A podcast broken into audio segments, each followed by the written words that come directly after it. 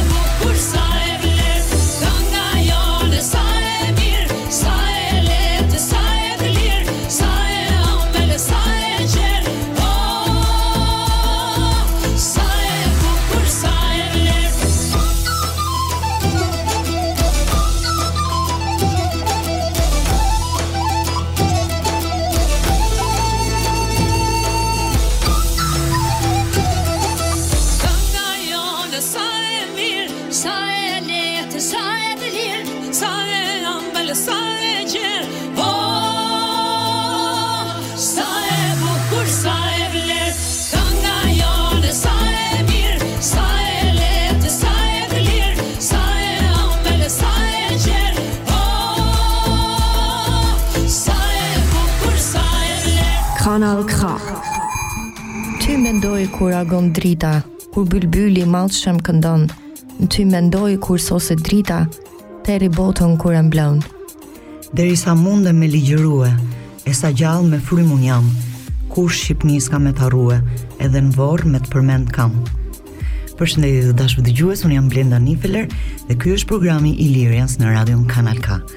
Me mua në studio gjendet dhe e ftuara jonë E ëmbla, e voçkla, Xhoana. Erdhe nga pushimet? Erdha, e solla kokën. e solla, ikën, ë, mbaruan. Ikën për sivjet. Ishte pak, po s'ka gjë. Hmm. Vitin tjetër më mirë. Ah, e di. Edhe për mua ishin shumë të shpejta. Ato 14 ditë në Shqipëri, Ishin si 4 orë. 14 ditë. Po. Unë kisha një mujë dhe s'më mjaftuan. Asnjëherë nuk mjafton kur bëhet fjalë për pushime, sidomos pranë prindërve dhe të afërmve dhe të gjithë kolegëve dhe shoqeve e shoqërisë është e pamundur. Gjërat e bukura kanë një fund. Kanë një fund dhe kanë shumë të shpejtë moj xhan. S'duron fare. Po kur kalon mirë, të duket sikur kalon shpejt, prandaj. jo më kot e nisa sot këtë program, Xho, me poezinë e njohur të Gjergj Fishtës Atdheut, thonë se të citosh në gegërisht ndien edhe malet të dridhen. përpara këtij dialekti të bukur të gjuhës sonë shqipe, zanafillës së ligjërimeve të shkrimtarëve, historianëve, heronjve dhe baballarëve të kombit tonë të bukur Shqipëri. Tungjatjeta Xhoana. Tungjatjeta, tung, tung. e di ti që fjala tungjatjeta përdoret si përshëndetje me kuptimin t'u zgjattë jeta. Përdoret kur duam ta bëjmë bisedën të ngrohtë ose kur duam të qesëndisim dikë për shembull tani tungjatjeta mbylle këtë bisedë. sot sot do të flasim për një nga dialektet e, e gjuhës sonë shqipe dhe ajo është gegnishtja. Geg është një nga dy dialektet tona që flitet nga shqiptarët gegë në veri të Shqipërisë, në Kosovë, në Maqedoninë e Veriut si dhe në Serbi dhe Mal të Zi. Unë do të të çoj shumë vite më mbrapa. Sa vite? Pakum. Gjashtë mijë vjet. Shkrepe. Mos më shumë. Shkrepe. Gjuha shqipe ashtu si dhe populli shqiptar është të paktën 6000 vjet e vjetër. Një artikull i fundit të Science konfirmon se shqipja është një ndër tre gjuhët më të vjetra indo-europiane që flitet ende së bashku me armenishten dhe greqishten. Gjuha shqipe dhe populli shqiptar kanë një lashtësi që daton të paktën gjashtë mijë vite para dhe janë autoktonë në këto troje. Këtë konkluzion e nxjerr studimi shkencor i revistës shkencore Science, që mban firmën e tridhjetë e tre shkencëtarëve të universiteteve më prestigjioze. Bukuri, E ka thënë edhe një zotëri që në mesin e viteve shtatëdhjetë të shekullit të kaluar, Petro Zheji, Ua dërgoi studimin e tij për vjetërsinë e shqipes dhe tiparet e saj, si dhe për veçoritë motivuese të saja në gjuhë, krejt të vjetra si sanskrishtja. Gjeneralët e akademisë me yshtjen nga jashtë e sulmuan. I prishën familjen, por ai nuk u dorëzua. E ngarkuan me aq punë me përkthime në shtëpinë botuese, sa ai flinte vetëm 4 orë në natë. E gjithë kjo me qëllimin që të hiqte dorë për pamundësi fizike nga puna me shqipen. Ai u vetëshpall i çmendur, vetëm që ta linin të qetë në punën e tij prej dishepullit të mendimit. E kupton? Bën si bën e çmendin tjetrin me zor. Of, po po të duan në atë lloj sistemi që ne kishim, uh, jo të çmendnin, po nuk e di domethën, kanë një shprehje këtu që e përdorin shumë. Të çojnë në Sant Urban. Okej. Dhe historia e gjuhës geg është ndërthurur thellë me historinë e popullit shqiptar. Vetë gjuha shqipe i përket familjes së gjuhëve indo-evropiane, siç the edhe ti, e cila përfshin gjuhë si anglishtja, frëngjishtja dhe rusishtja. Megjithatë, shqipja konsiderohet si një degë unike brenda kësaj familjeje pa të afërm të drejtpërdrejtë gjuhësorë. Gjurmët më të hershme të shkruara të gjuhës shqipe datojnë në shekullin e 15, në periudhën e njohur si Rilindja shqiptare. Geg së bashku me Tosk u ndikuan nga ngjarje të ndryshme historike dhe faktorë të jashtëm gjatë sundimit të Perandorisë Osmane mbi trevat shqiptare, i cili zgjati nga shekulli i 15 deri në fillim të shekullit të 20 që uroj shqiptarët. Po ne shkretët. Uroj mos ta harrojnë këtë gjë. Gjuha shqipe u përball me sfida për standardizimin dhe ruajtjen. Autoritetet osmane shtypën përdorimin e shqipes në mjediset zyrtare, duke favorizuar në vend të tyre turqishten dhe arabishten. Si rrjedhojë, forma e shkruar e gjuhës shqipe u kufizua kryesisht në tekstet fetare dhe folklorike. Tamam. Nuk është fjalë shqipe. Sigurisht jo. Në fund të shekullit të 19, intelektualët dhe studiuesit shqiptarë filluan të avokojnë për njohjen dhe ruajtjen e gjuhës shqipe. Kjo lëvizje e ringjalljes së gjuhës luajti një rol vendimtar në formësimin e gjuhës shqipe moderne, përfshirë edhe gegën, që është një nga dialektet. Për sa i përket dallimeve dialektore, geg shfaq disa veçori të dallueshme nga toskërishtja. Këto dallime përfshijnë variacione fonetike, leksikore, gramatikore, e megjithatë, me përpjekjet për standardizimin e gjuhës, Dallimet midis Geg dhe Tosk janë pajtuar në masë të madhe dhe është krijuar një gjuhë standarde e unifikuar shqipe. Sot, Gegnishtja flitet edhe nga një pjesë e konsiderueshme e popullsisë shqiptare, veçanërisht në rajonet veriore. Ajo vazhdon të evoluojë dhe të përshtatet me nevojat dhe ndikimet moderne gjuhësore. duke ruajtur identitetin e saj unik si një nga dialektet kryesore të gjuhës shqipe. Dhe meqë jemi te një nga dialektet tona, konkretisht dialekti geg, do t'ju përshëndes miq të dashur edhe ty Xhoan. Me një këngë, me një këngë të trevave tona të veriut, Vitore Matoshi me 1000 vjet valle Tropoje.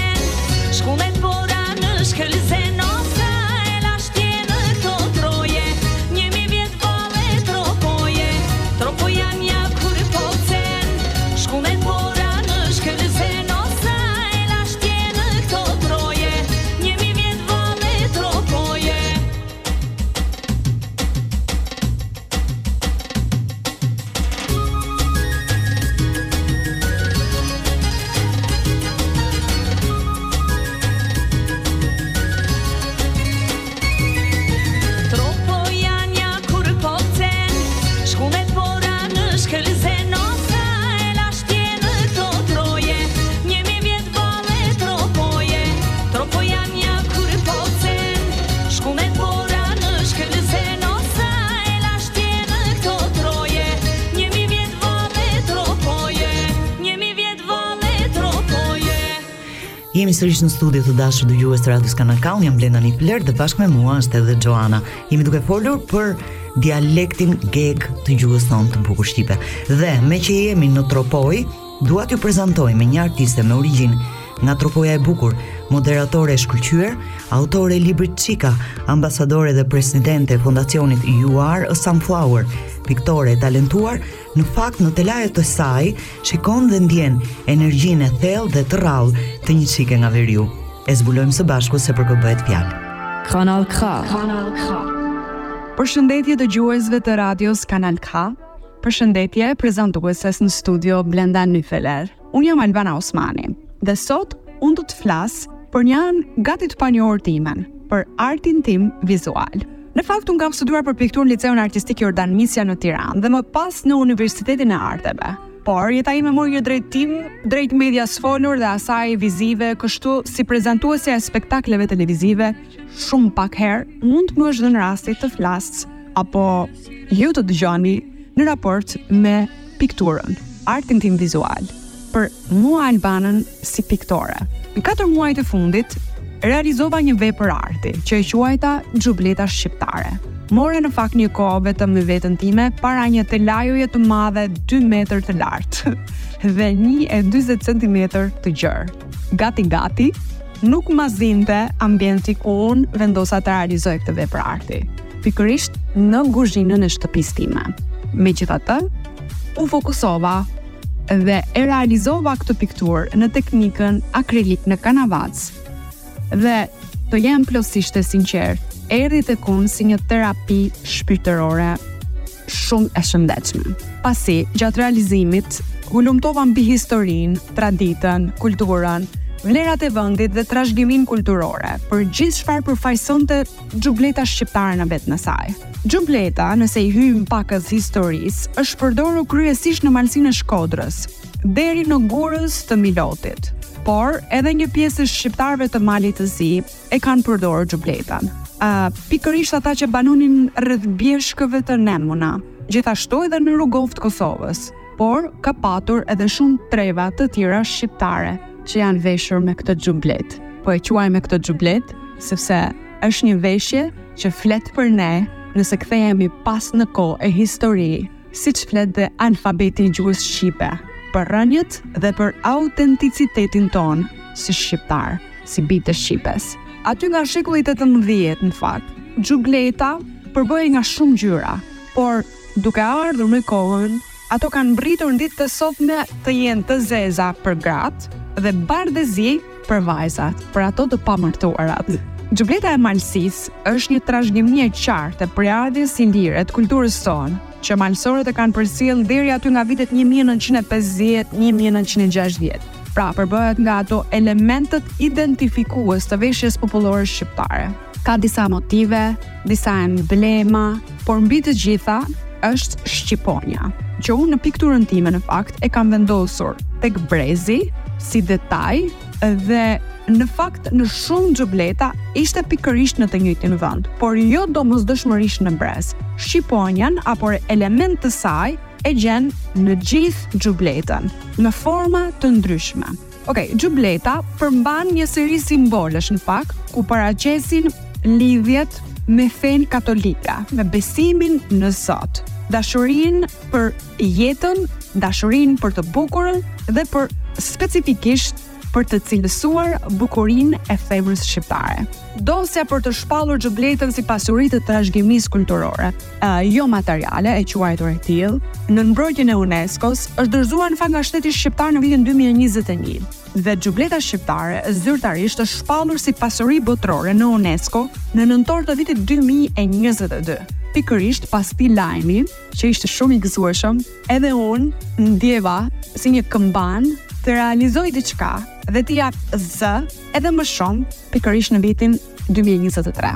Në fillimin e këtij viti, fillova të konceptoj në skica dhe bocete të vogla se kush do të ishin figurat përfaqësuese dhe sa shumë dashuri dhe sa shumë fuqi nga nëna shqiptare dhe rrezatim nga forca e saj e pashtershme e mbështjellë këtu në mënyrë perfekte me një veshje që fliste më shumë se fjalët, që do të ishte xhubleta, një veshje 4000 vjeçare dhe pranimi i saj në UNESCO, në fakt do ta ndihmojë për ta ruajtur mjeshtërinë e krijimit të saj brez pas brezi, tashmë edhe përtej 2023-shit. Kështu qoftë edhe kjo pikturë që unë realizova si një copëz arti e vogël krahasimisht me madhështinë e xhubletës dhe përfaqësimit të saj, një vlerë e shtuar në këtë histori që do të vazhdojë pambarimisht. Ndjesitë e mia në fakt përgjatë realizimit ishin sikur ekzaktësisht sikur po udhëtoja në kohë, fiks nëpër histori.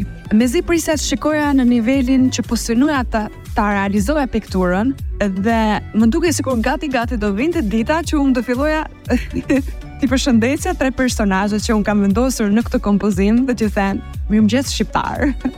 në kompozimin tim është një nënë dhe dy fëmijë, të cilët kanë ndaluar në një rrugë fshati ku ka lulëkuqe dhe është një pyll i dendur. Në këtë pyll të dendur në fakt, ju mbase po ta shikoni pikturën, uh, do të dalloni në detaj edhe një shqiponjë që ka hapur krahat në sfond. Por kjo do të dallohet nëse ju e bëni zoom, pra nëse e afroni nga afër, nëse e shikoni nga larg, do të jetë thjesht një pyll i dendur. Kështu ishte edhe mesazhi im ndoshta i koduar në një farë mënyre brenda kornizës së kësaj pikture. për të thënë që është shqiptare. Na takon ne, xhubleta. Dhe gjithë historia e saj tregon për rrënjët tona. Kështu, nëse kishte shumë pretendentë që ishte e tyre, le ta mësojnë historinë dhe le ta pranojnë të vërtetën dhe mbase të gëzojnë dhe të na urojnë. Pikturën në fakt e kam trajtuar në formë realiste dhe ta realizoja në një format të madh ishte pak sfiduese, sidomos në një format që unë e citova sa sa ishte. Megjithatë kam punuar ditën dhe natën, pasi nuk po i ndahesha dot. Dhe gati gati po evitoja edhe ndonjë kafe me miq duke i thënë hej më falni, por mua më duhet ta qëndis xhubletën. Piktura u kërkua kaq shumë pas momentit që unë fillova të publikoj copëza të saj, Aq sa njerëzit kërkonin ta blinin me çmos, edhe pse unë e nisa thjesht se ashtu e ndjeva dhe edhe pse unë i shes pikturat e mia, kjo ishte një pikturë që nuk e mendova për ta shitur. Thashë dua ta bëj me dashuri, dua ta bëj të bukur dhe ta mbaj. Dhe sa herë ta shoh ndihem krenare për gjithë historinë dhe për çfarë përfaqëson. Ndërkohë, duke qenë se po e kërkonin dhe më, domethënë këmbëngulën shumë, të paktën të hapja një ankand, e realizova një ankand të hapur. Megjithatë, ende kam pikëpyetje sepse ë uh, ai që do ta marrë, do të jetë vetëm një person, nëse do ta marrë. Dhe duhet ta çmojë dhe ta vlerësojë dhe ndoshta t'i tregojë nipërve dhe mbesave që çfarë autorja në fjalë uh, ka dashur të flasë përmes kësaj vepre. Kështu që është shumë e rëndësishme për mua që të jetë e vlerësuar. Ndërkohë, për gjithë ata që nuk kanë mundësinë ta blejnë një vepër të tillë që sa për informacion deri më tani ka arritur uh, 60000 euro për t'u vlerësuar në këtë ankand të hapur publik. Në qoftë se ju pyesni ku është ky ankand i hapur publik, mund ta gjeni fare thjesht në faqen time zyrtare të artit albanaosmani.art ose www.albanaosmani.art. ose për ju që jeni fansa të rrjeteve sociale në krye të faqes time në Instagram, janë dy linqe, mund t'i klikoni dhe mund t'a gjeni dhe mund të shkruani aty se sa është oferta juaj. Okej, okay, përtej kësaj, uh, për gjithë ata që nuk kanë mundësinë t'a blejnë, pasi do t'jetë vetëm një blerës sikurse citova, kam mundësuar përmes një kontraktimi me kompani që mund të blihet versioni print i një cilësie shumë të lartë në fakt dhe çfarë ju paguani është një shumë vetëm për të mbuluar teknikalitetet. Pra, prodhimin dhe postimin e veprës Xhubleta Shqiptare në version print në kanavacë. Ok, tashmë e kam vendosur në një kornizë dhe ka shumë vizitorë që vijnë për ta parë nga afër. Emocionet e mia kur i shikoj që e fotografojnë dhe bëjnë foto pranë saj janë gati gati deri në mallëngjim. Është ndjenjë fantastike kur shoh që ka interesim për artin dhe përmbi të gjitha për historinë dhe vlerat që janë përcjellë ndër breza. Ju përshëndes dhe uroj që një ditë t'i drejtohem dëgjuesve të radios Kanal K nga studio bashkë me Blendën për të folur shumë më gjatë, jo vetëm për artin, por për shumëçka tjetër. Ju përshëndes.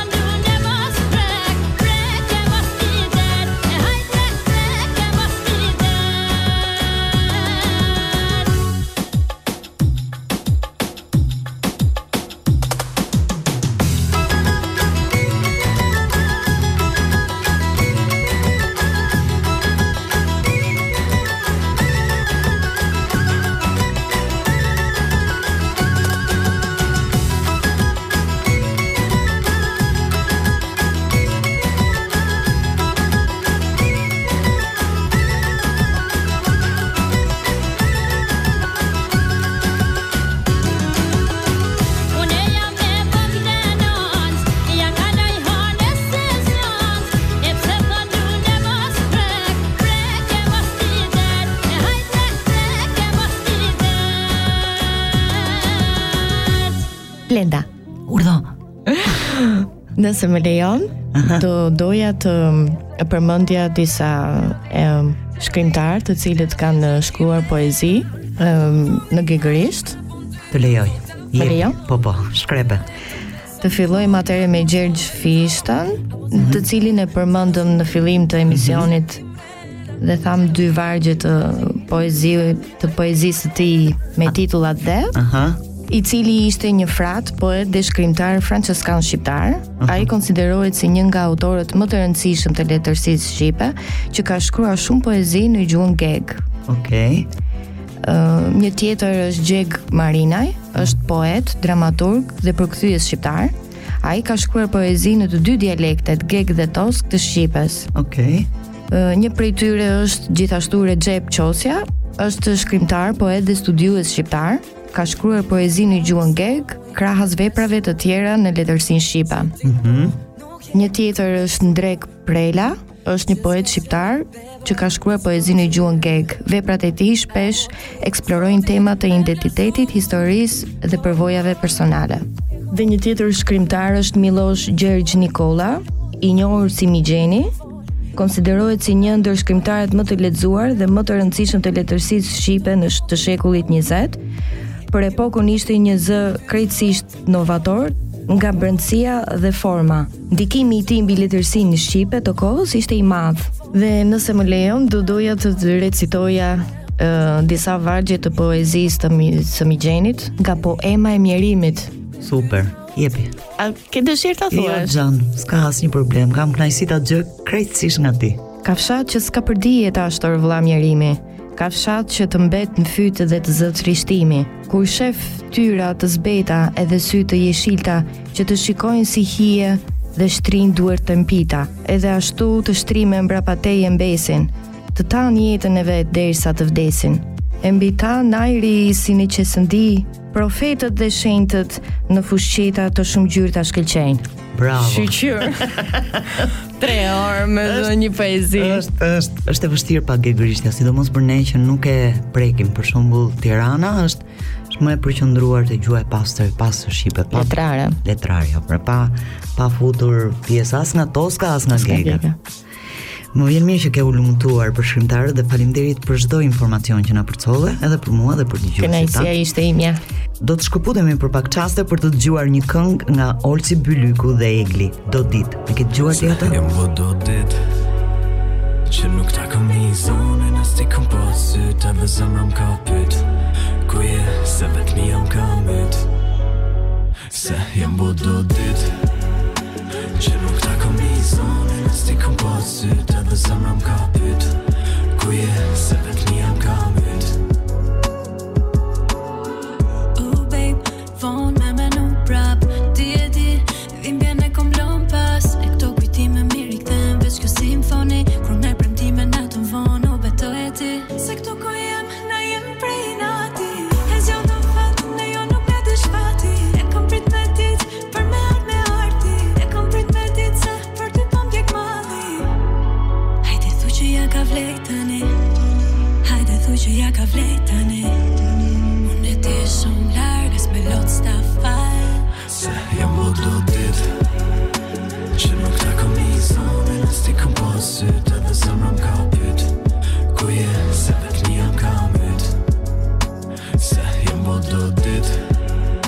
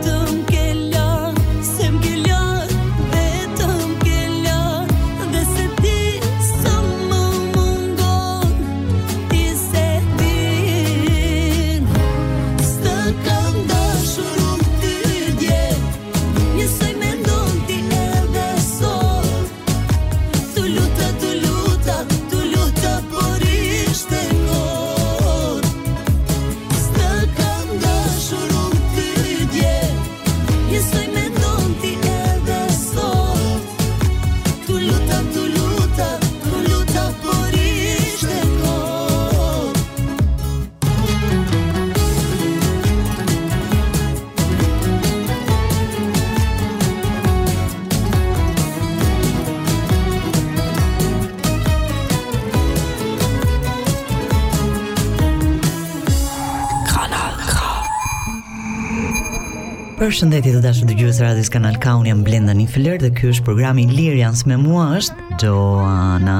Ç'kemi? Përshëndetje. Te... Tungjatjeta.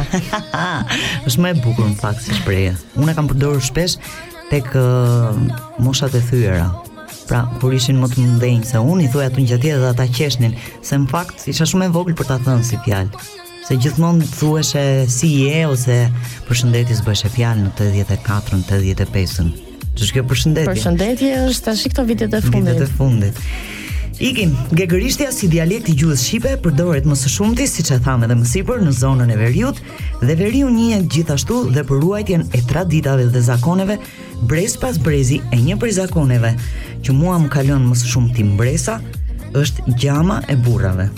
Studiuesja Edith Durham në librin e saj për Ballkanin shkruante: Shqipëria e vërtetë, e pandikuar nga asnjë kulturë apo pushtues i huaj, gjendet vetëm në malësitë e Dukagjinit. Në këto zona mund të përballesh dhe sot me zakone që janë trashëguar që përpara lindjes së Gjergj Kastriot Skënderbeut. Disa prej tyre janë edhe me origjinë pagane. E tillë është gjama e burrave, një rit vdekjeje që bëhet për të nderuar një burrë që ka ndërruar jetë dhe ku vajtojnë vetëm meshkujt. Thuhet se gjama e burrave u bë pjesë e pandarë e shqiptarëve në momentin kur vdiq heroi ynë kombëtar Gjergj Kastriot Skënderbeu. Në atë kohë ishte miku i tij i madh Lekë Dukagjini, i cili nga dhimbja filloi të vajtonte. Godiste veten dhe gërvishte me thonj fytyrën. Që prej asaj kohe gjama e burrave u bë traditë kryesisht për Dukagjinin dhe Nikaj-Mërturin, por edhe për Mirditën apo Gjakovën. Gjama i bëhet vetëm burrave të shquar me nder dhe prijësve të dalluar. Jo gjithkush meritonte të përcillej me të tilla nderime. Nën drejtimin e prijësit Grupi kryente njëherësh një përkulje mbi gjunjë me duar në mes, nga e djathta në të majtë. Më pas të gjithë burrat vijonin me britmën, britma që shprehnin dhimbjen e madhe. Ato dilnin nga shpirti pasi në të vërtetë kishin dashuri të vërtetë për njëri-tjetrin. Pasi përfundonin thirrjet e para, të gjithë drejtonin trupin. Pastaj kryhej rrotullimi i vrullshëm trupor, duke u bërë gati për një tjetër britmë më të fuqishme. O i mjeri u për ty. Britma përsëritej nëntë herë dhe vazhdohej me vetëgjymtimin, grushtimin e gjoksit, gërvishtjen e fytyrës me thonj dhe në fund përulja më gjunjë para të vdekurit.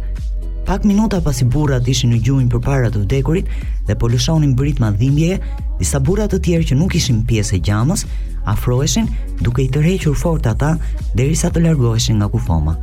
Më pas burrat ktheheshin në gjendje normale dhe me fytyrë ashtu të gërvishtur i jepnin dorën familjarëve dhe shprehnin ngushëllimet e tyre. Në Dukagjin, Nikaj-Mërtur, Mirditë apo në Iballë të Pukës, në këto raste thuheshin fjalë ngushëllimi si Zoti ju forcoftë, paçi baftin që do thotë ju pastë lënë vetëm të mira, pastë dritë e të tjera. Diku nga vitet 1960, sigurisht me ardhjen e sistemit, u ndërpre si zakon, gjatë komunizmit nuk u zhvillua dhe nuk mund të bëhej në fshehtësi, Kjo pasi kur bërtisnin burrat, zëri i tyre dëgjohej edhe disa fshatra më larg, madje edhe në qytet. Në 1990-ën, pas rënies së sistemit komunist, u rikthye si zakon sërish në Dukagjin, Nikaj-Mërtur, Iballë dhe Mirditë. Burri, thonë të vjetrit e asaj ane, nuk mund të përcillet për në botën tjetër pa u nderuar si burrë. Sot, gjama e burrave është një traditë që po humbet për shkak të ndërrimit të brezave. Gjithsesi, ceremoni të tilla vijojnë të organizohen nga familje malësorësh, të cilat e ruajnë me fanatizëm traditat dhe zakonet. E tani vjen dhurata dora pa mu.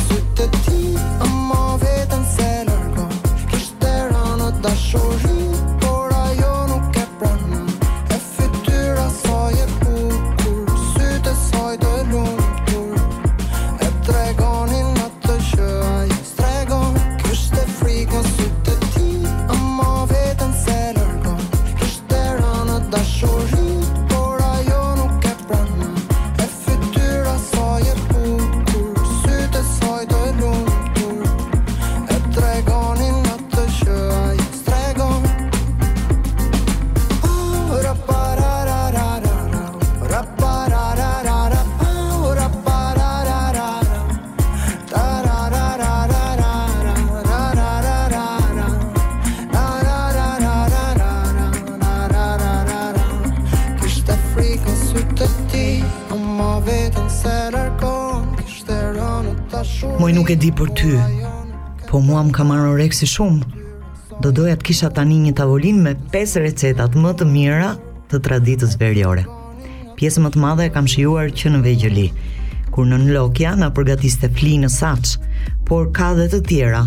E një prej tyre është perpeqim dhe mos më pyet përse quhet kështu, se nuk e di, ama di që njihet. Po çfarë është?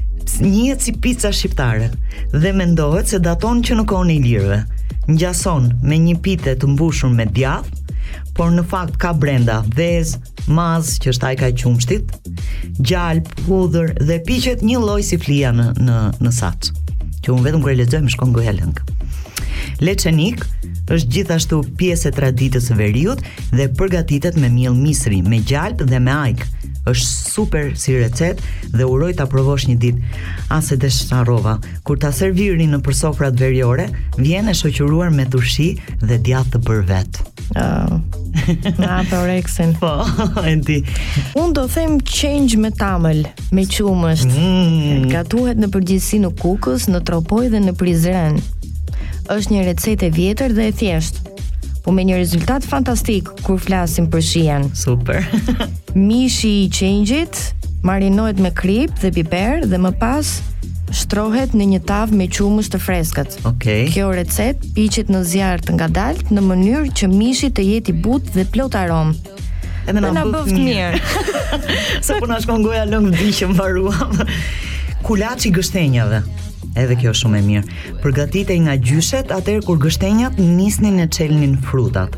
Një gatim i veçantë dhe shumë i thjeshtë, i cili kërkonte vetëm tre përbërës: gështenja të ziera, sheqer dhe arra. Kjo ishte si ëmbëlsirë në atë kohë. Po, s'e kam provuar këtë ndonjëherë. Jo. Jo. Super e mirë. Unë do të them një tjetër, kumshta. Kumshta. E cila nuk e di çfarë ishte kjo, deri kur filluam që të hulumtonim. Të hulumtonim. Po që këtë e bën mamaja ime sot. Okej. Që edhe është shumë e mirë. Mhm. Mm Në në Greqi quhet kefir, unë kështu e dija, nuk e dija kum fjalën.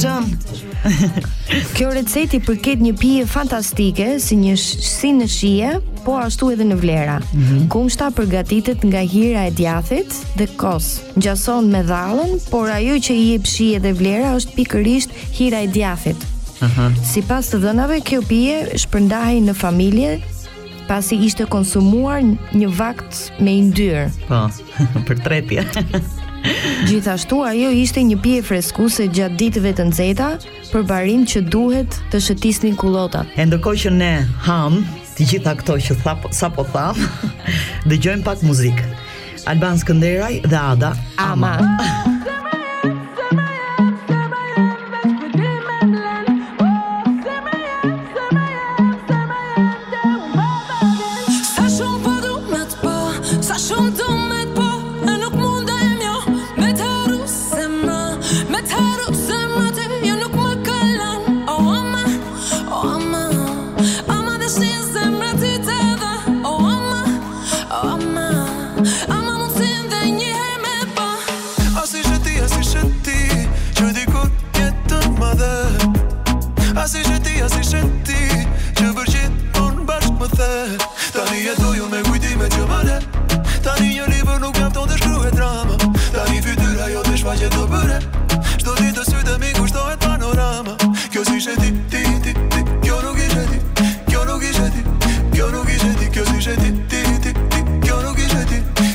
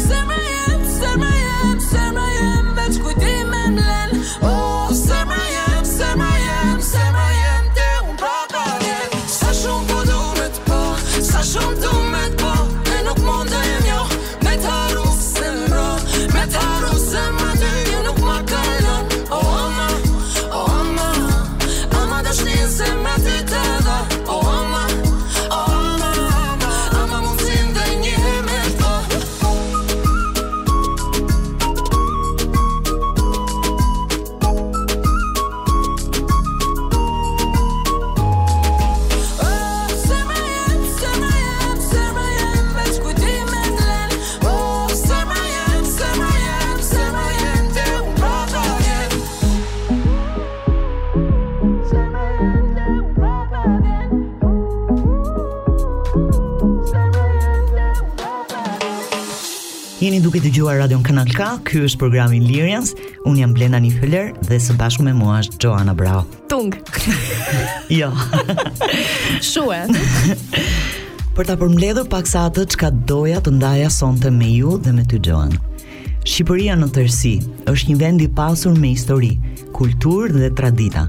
Rajoni verior i Shqipërisë, i njohur si Geg, ka zakonet dhe praktikat e tij unike, të cilat mund të zgjojnë kureshtjen tuaj.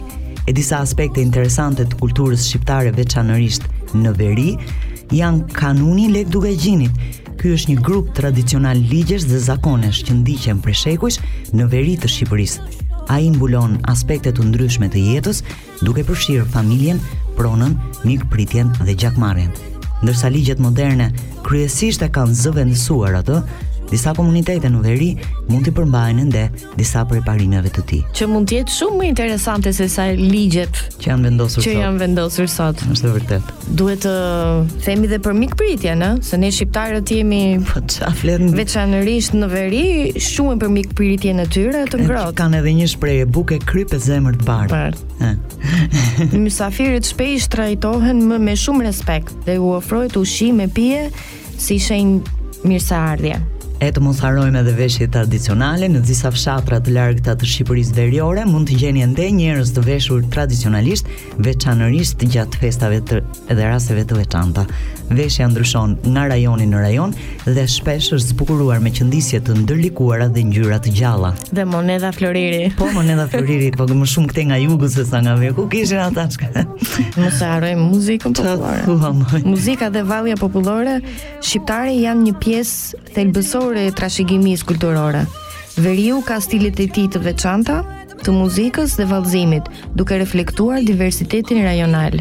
E të mos harrojmë që jemi këtu te festimet e dasmave, veçanërisht në veri janë ngjarje madhështore dhe të përpunuara që mund të zgjasin disa ditë. Ato përfshijnë rituale të ndryshme tradicionale, vallëzime dhe këndime, sidomos kur martohet djali. Një javë dasëm. Një javë është pak. Dhe më e rëndësishmja është besa-besë. Besa-besë more xhan e di. Ky është një koncept i rëndësishëm në kulturën shqiptare, duke theksuar rëndësinë e mbajtjes së premtimeve dhe besnikërisë ndaj fjalës. Ajo konsiderohet si çështje nderi dhe dinjiteti, Sigurisht. që sot e kanë shumë njerëz e kanë harruar. E kanë harruar vërtet. Në fakt, në atë kohë, Askush nuk betohej për Zotin, realisht. Në atë kohë kush betohej thoshte për besë. Rajoni verior i Shqipërisë është i njohur për artizanët e tij të aftë që prodhojnë punime të bukura artizanale si qilime, punime druri dhe bizhuteri argjendi. Dhe Ashtu siç ka thënë dhe studiuesja Edi Durham, kam bredhur shumë larg, por në asnjë vend tjetër nuk kam gjetur aq dinjitet dhe mirësjellje sa në malet e Shqipërisë së veriut. e duke ju uruar një mbrëmje të këndshme dhe me shpresën për t'u ridëgjuar sërish muajin e ardhshëm nga unë Blenda Nifeler dhe Xhoana Braho. Natën e mirë. Natën e mirë.